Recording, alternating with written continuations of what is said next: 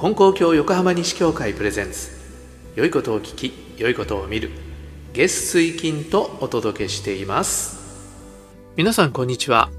サワディーカー。毎週水曜日は旅話。僕の深夜特急。アシスタントのともちゃんと。ゲストの和樹くんとお届けしています。今日は2016年タイ旅第9回です。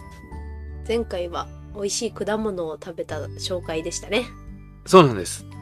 であのね果物の剥き方をね動画に撮ってたんでねその動画を編集して YouTube に上げて皆さんに見てもらおうかななんて思ってたんですけど、はい。ちょっと作業が止まっています。動画編集がねやり方わかんないんでその練習をと思ったんだけどちょっと忙しくてできていないんですけどね。まあお見せするほどのものじゃないってことでまあいいかな。と思っています。はい。で今日は9月15日。まあ4日目ですね。1日目が移動でバンコク入りして次の日がクロントイスラム行って次の日がお寺巡り。あ違うわ。お寺巡りをしてクロントイスラムに行ったんだ。2日目にね。そうですね。で3日目アユタヤに行ってで4日目ですね盛りだくさんで充実してるんでねなんかもう一日多いような気がしますが。でこの日はもうねバンコクの中でお寺でもない何て言うんだろうまあ観光ですね。うん。観光を楽しみました。それで最後の日はもう本当に早朝に出発するんでホテルの朝食がこれが最後でした。メニューをね僕旅の手帳に書いてあるんですね、えーバイキングなんですけど何を食べたかっていうとおかゆ目玉焼きスクランブルエッグ。これなんかかぶってますね。目玉焼きとスクランブルエッグ。フレンチトースト菓子パン焼きビーフン。もう炭水化物がバンバンきますね。ベイクドポテトソーセージチキン野菜炒めチャーハンパイナップルジュースヨーグルトコーンスープコーヒースイカ。豪華ですね。てかもうこれ聞いただけで食べきれたの？ねキラキラ出ちゃいそうですよね。こうなんかね首までご飯が詰まってる感じですね。うん。ね。え和樹くんは何か覚えてますか？朝食で。まあ覚えてないと思いますけそうどですね。今朝食の写真を見てるんですけどね。でもなんかここのフレンチトーストを食べた記憶はありますね。なんか美味しそうだね。ね美味しそうですね。結構ねだからパッケージツアーの安いパッケージツアーなんだけどまあまあホテルいい感じっていうね。うん。それでほらおかゆとかいうのがちょっとアジアっぽくて焼きビーフンとかいうのもねちょっとタイっぽくて。それで普通にフレンチトーストとか菓子パンとかあるからどうしたってね食べ過ぎますよね。で腹いっぱいで出発。9時半というふうに書いてあります。それじゃあ出発してどこに行ったのか和樹くんから話してください。えっと泊まっていたホテルのもうすぐ隣にあの超高層ビルのホテルがあったのでそこのそこに行きました。えっとバイオークスカイホテルっていうところでなんかもうすごいあの展望台とかがあってバンコクの街並みをこう一望できるすごい高いビルでした。はい。これねこっちのホテルに泊まったらいくらかかるんだろうって感じだけどね、うん。うん。すぐ隣にねすごい高いホテルがありました。それで展望台これ有料なんですけどあのフルーツビュッフェ付きのへえ。もうねフルーツビュッフェ付きって聞いてあ朝飯食いすぎたって。いう感じですよね。それで84階に展望台があってそこは何ていうのかな建物の外側ぐるりとバルコニーっぽい感じでうん。廊下みたいな感じ、で展望台になってるんだよね。それで、えーネット。ネットっていうか、うん、ネットみたいなので、えー落っこちないようになっていましたと高さが304メートルって今調べたら出てきました。304メートルね、まあ、展望台はそこの一番てっぺんではないからうん。でも300メートル近いってことですよね。結構ね怖いと思ったんですが、まあ、風がビュービュー吹いてんのかなと思ったけどそうでもなかったんですね、東京タワーが333、うん、だけど展望台の高さはもっと低いから。ああじゃあ相当高いですね。ね。そうなのかな。うん。だあのなんだっけ。他にだって高い建物ないもんね。ランドマークタワーが200メートルぐらいでしょ、うん。横浜の。うん。えそうなの？展望台。じゃあこれすごい高いね。200数十メートルだったまあ展望台が何メートルかはっきりしないから何とも言えませんが。そしたらね面白かったのはね、えー展望台は屋外になるけどそこからちょっと別の回でいろいろなんかあの写真撮るつくつく写真撮影のまあインスタ映えじゃないけどいろんなものが置いてあるところがあってそこはガラス窓がついてんだけど窓の掃除してる お兄ちゃんたちがぶら下がってるんだよね。でこっちはそんな高いっていうことを忘れて見てたらそのお兄さんたちがあのねなんか手振ってきてうん「写真撮れよ写真撮れよ」って言うんですよね。うん。あこの写真ですね。あこの写真は屋外だね。うん。屋外。あそこから降りてガラスのところで再会したのかなじゃあ。何やってんのかなと思ったら写真撮っていいよっていうことだったんだね。あのお兄さんたちもアトラクションの一部になっていたようです、本当景色がすごくてなんか高速道路とかもすごいいっぱいあったからなんか本当上から見てるとどこの国かわからないっていう感じがしました。ねえだからもうバンコクの都市の発展っていうのは本当先進国ですよね。それだけ見たらね。あなんか顔出しパネルで面白いの撮ってますね。うん本当なんかいろんなフォトスポットみたいなのが用意されててねさっき動画で見たら僕がだいぶあの飾り物のトゥクトゥクに乗ってはしゃいでましたよね、うん、皆さんにもお見せしたいぐらいですが。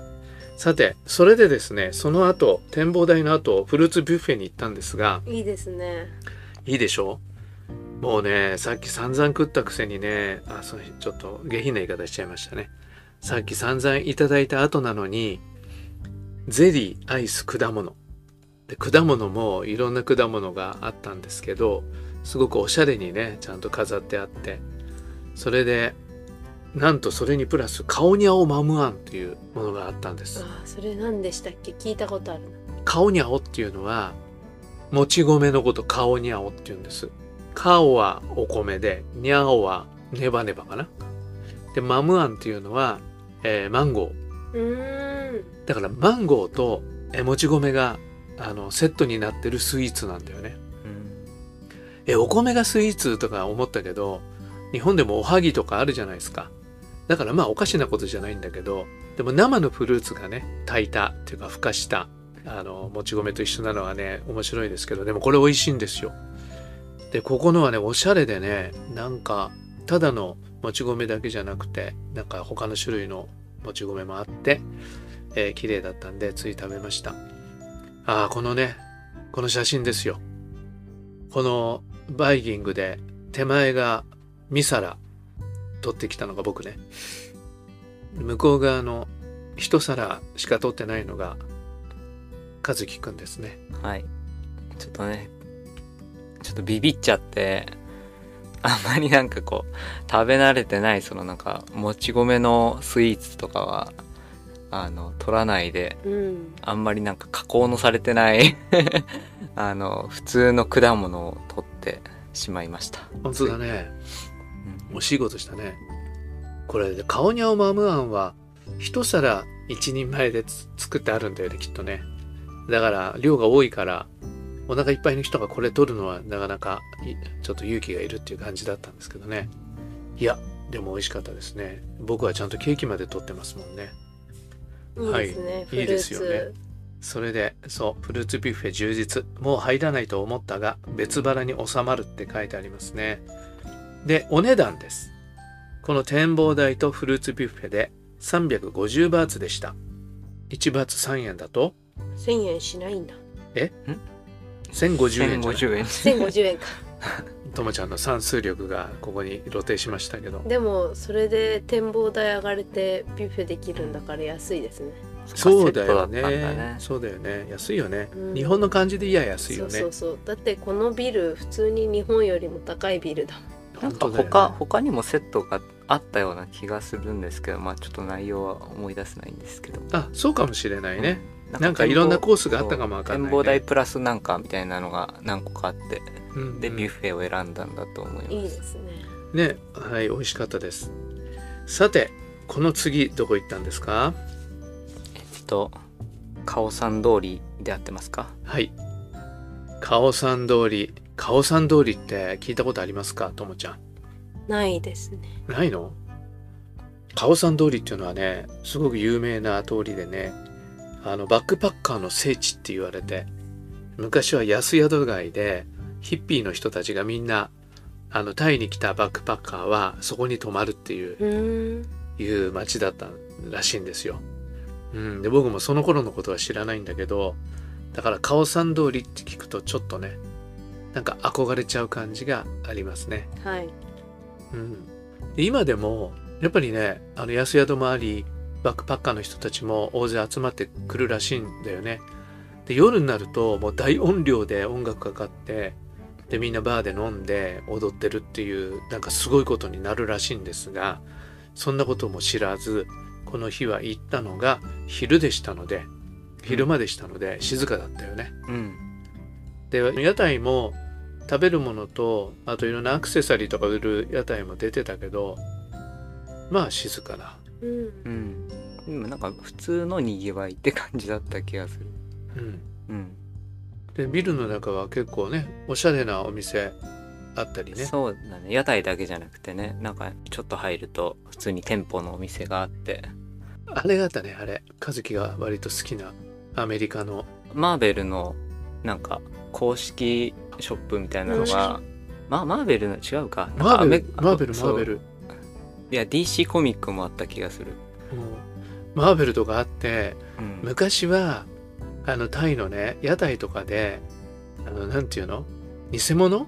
うん、あ偽物も結構いっぱい売ってた。あ売ってた？うん。え結構コピー商品とか売ってるからそういうのかなと思ったら本物だったねあれはね、うん。そう。あの外の屋台は結構なんかキャプテンアメリカとかのなんかこれ これちょっと公式じゃないでしょみたいなのがいっぱい売ってたんだけど、うん。うん、ちゃんとしたお店もありましたね。ねだから安く売ってんのかなと思ったら結構高くってね。うん、そっちは高かった。ね高くて買わ買わなかったよね確かね。うん。うん。そう。それでねここで一つお店に行ったのはあのねロフティーバンブーっていうあのフェアトレードのお店があるんですよね。でここはタイの山岳民族とか村の女性たちとかそういう人たちが作ってでそれにふさわしい労働の対価としての収入を得られるようにしているのがまあフェアトレードっていうんだけどそのフェアトレードの商品なんですけどで僕もねあのそういうのの別のプロジェクトの販売をお手伝いさせてもらってるんですがここのはねすごくおしゃれな商品がずらっと並んでましたね。多分プロデュースがしっかりと市場をね都会の人とか外国の人とかをよく分かって作ってるんじゃないかなと思いました。ただ高かったね。結構いいお値段でしたけどね。でこれマーブンクロンセンターの中にもお店があったから結構手広くやってらっしゃるようですね。うん。なんかお土産に買ったよね和樹もね。緑色のポーチ買ったじゃないですかああそれここでしたっけ？そうそう、ああそうだったかもしれない、うん、ねともちゃんにもなんか買わなかったっけ？ねなるべくそういうところでお金をうん。使った方がいいかなって思いました、はい。でもなんかあの屋台でよくわかんないブレスレットを1個買ったのを覚えてます。そうなんだよ。あ、これで、これだけね、僕ちょっと失敗談、皆さんにもお伝えしとこうと思いますが、昔は、タイの屋台って言ったら、値切るんだよね。うん。で、これいくら？って聞いて、例えば300バーツだよとか言ったら、え、何言ってんの？高いよ高いよとか言って、150とか100とか言って、安く値切って、そこから交渉してやってったんですけど、最近はああいう屋台でも値段札がついてたらもうその値段なんだって。うん。ところが日本人の観光客がそれを知らないで値切るんであのうざいっていう。なるほど。いうのが新聞に出てるっていうのを後で聞いてああやっちゃったとか思って、じゃあもう今は値切らなくていいっていう。うん、値段札がついてるものは値切っちゃいけないと。なるほど。ついてないのは多分交渉する。言えばふっかけてくるからっていうのがあるんですね、えー皆さんも、えータイを旅行するときにそのあたり失敗しないようにお気をつけください。はいということでああもう時間が長くなっちゃいましたねこの後まだこの日のあれメインイベントがねこの後ありますけどね、はい。それはじゃあ次回のお楽しみにしたいと思いますはいそれで来週は多分僕はちょっと旅に出ているので、えーその現地からの現場での録音をお届けすることになるだろうと思います。うまくいかなかった場合、水曜日穴が開きますが、その時はお許しください。ということで、今回もお聞きくださりありがとうございました。また次回の放送でお会いしましょうさようならさよなら。